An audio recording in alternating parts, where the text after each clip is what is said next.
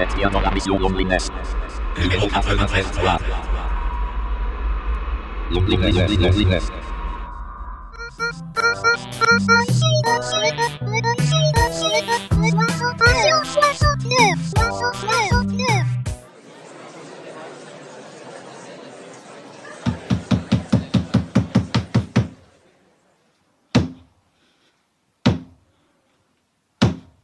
Patient numéro 69, lundi 27 avril. Je ne sais pas si vous vous en souvenez, mais il y a une dizaine de jours, j'avais élaboré un petit pot pourri de quatre blagues, histoire de rire un peu. C'est très, très, très, très amusant. Eh bien, chers auditeurs et auditrices, les petites blagues sont de retour aujourd'hui.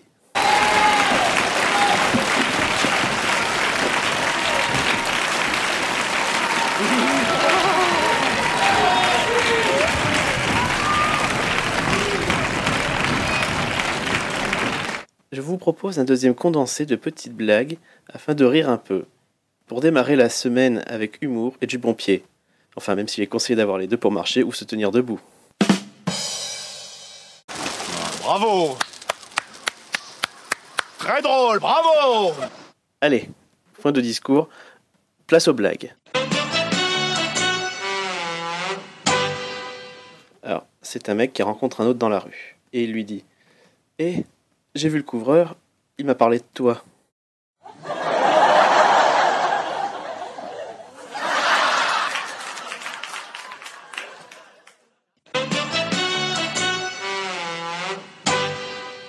C'est deux saucisses qui sont dans un four. Il y en a une qui dit à l'autre Tu trouves pas qu'il fait chaud? Alors la deuxième s'exclame Ah Une saucisse qui parle Faut quand même avouer qu'on se marre bien. Oui. Eh ben tiens, marre-toi. C'est un fou. Il est sur un escabeau en train de repeindre le plafond d'une pièce. À ce moment-là, il y a un deuxième fou qui arrive et qui dit à l'autre Accroche-toi au pinceau, j'enlève l'escabeau.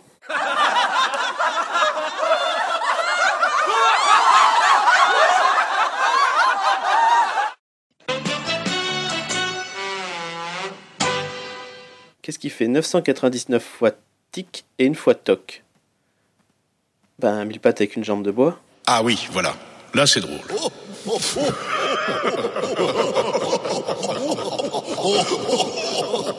Voilà. J'espère que ces quelques blagues vous auront fait rire, un peu, beaucoup, à la folie, ou à tout le moins sourire. Je me marre de tout, j'ai des goûts simples.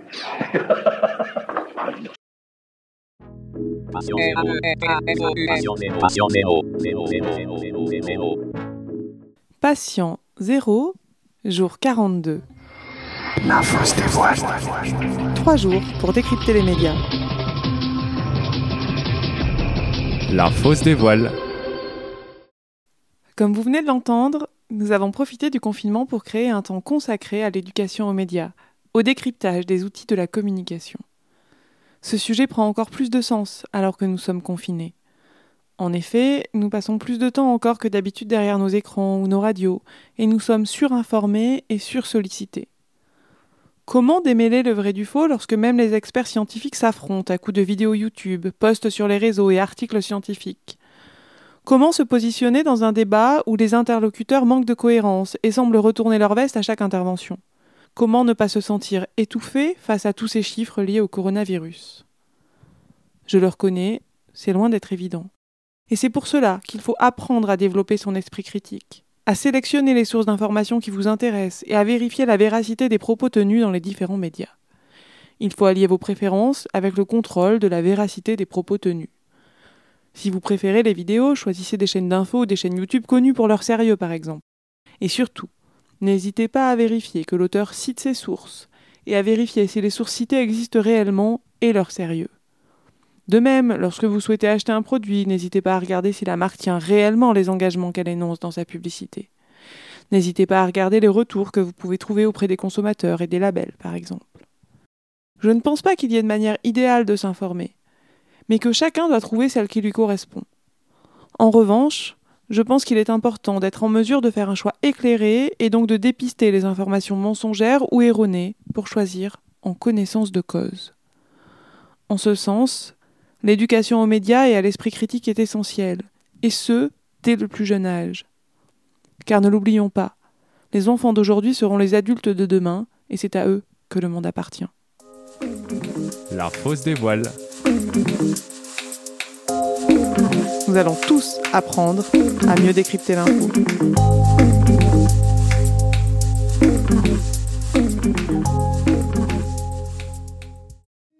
Hey, for you guys, uh, take one moment, look at the uh, overhead windows on Discovery. Passion 1807. 1807. C'est à vous. Salut Ça faisait longtemps, non? Non mais c'est vrai, ça fait quand même deux semaines que je vous ai pas embêté avec Animal Crossing. Je vous ai pas écrit la semaine dernière parce que c'était à la petite baisse de motivation après une trentaine de jours de confinement.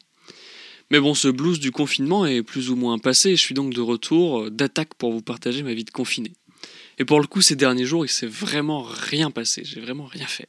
Que ce soit pour le boulot ou pour moi, et quand je dis pour moi, je parle de la musique ou de l'émission Loneliness, la Yes Life que j'avais commencé m'a quitté subtilement, j'ai même pas avancé mes lectures. Qu'est-ce que j'ai fait alors? Bah, je me pose la même question. Traîner sans but chez moi et jouer à Animal Crossing et regarder les Simpsons sur Disney+. Voilà ce que j'ai fait ces dernières semaines. Et plus j'écris ces mots, moi j'ai de trucs à vous dire, c'est fou. Hein bon bah, je vais m'arrêter là pour euh, cette semaine. Hein. Et bah, j'espère que vous allez bien de votre côté et à bientôt. La bise. 8. Oui, affirmatif. Il va y avoir du sport, moi je vous le dis. À la recherche d'un nouveau thème pour cette chronique, je suis tombée sur la chanson Le coach de Soprano. Tout au début, un passage m'a interpellée. Je suis le coach Bob Jackson et je suis venu vous apprendre les quatre étapes pour réussir sa vie, bande de fainéants. Les quatre étapes pour réussir sa vie. Hum, intéressant. L'activité physique peut-elle être un facteur de réussite? To be or not to be? That is the question. Je ne sais pas si l'activité physique est un facteur direct de réussite, mais en tout cas, je pense que l'activité physique nous inculque des valeurs essentielles pour réussir sa vie. Quand j'étais jeune, ma coach de football disait souvent que euh, c'était l'école de la vie. Et en cela, je crois qu'elle avait pas tort. J'ai appris à vivre au sein d'un groupe, à suivre des règles, à respecter l'arbitre, mes coéquipières, ma coach. Oui, s'il y a bien quelque chose d'essentiel, c'est respecter les autres même si on n'est pas toujours d'accord avec eux. J'ai aussi appris la persévérance, qui est quelque chose, je pense, d'essentiel. De par l'entraînement, on apprend à se fixer des objectifs et tout faire pour y arriver. Et donc, s'entraîner, persévérer, afin d'atteindre ce que l'on souhaite. J'ai aussi appris des valeurs comme la solidarité. Dans un sport collectif, on se donne d'une part pour soi, mais aussi pour ses coéquipières. Et enfin, je pense que l'activité physique m'a appris à avoir confiance en moi, avoir confiance en mes capacités et mes compétences. Pour résumer cette rapide chronique, les quatre étapes pour réussir sa vie sont pour moi le respect, la persévérance, la solidarité et la confiance. Voici maintenant les quatre étapes selon le coach Bob Jackson. Première étape, le step préféré d'un event. Toujours le point levé, comme ça? Deuxième step, le step de boxeur. On y va en enchaîne, comme ça? Épaule, épaule, épaule. Troisième step, le step de l'accent circonflexe. On met les mains comme ça et on tape sur le plafond. Hop là, hop là, hop là. Quatrième step, le step essentiel. Attrape le bonheur, attrape le bonheur, attrape le bonheur, attrape le bonheur. C'était la mission Loneliness. Numéro 93 3. Loneliness, Loneliness.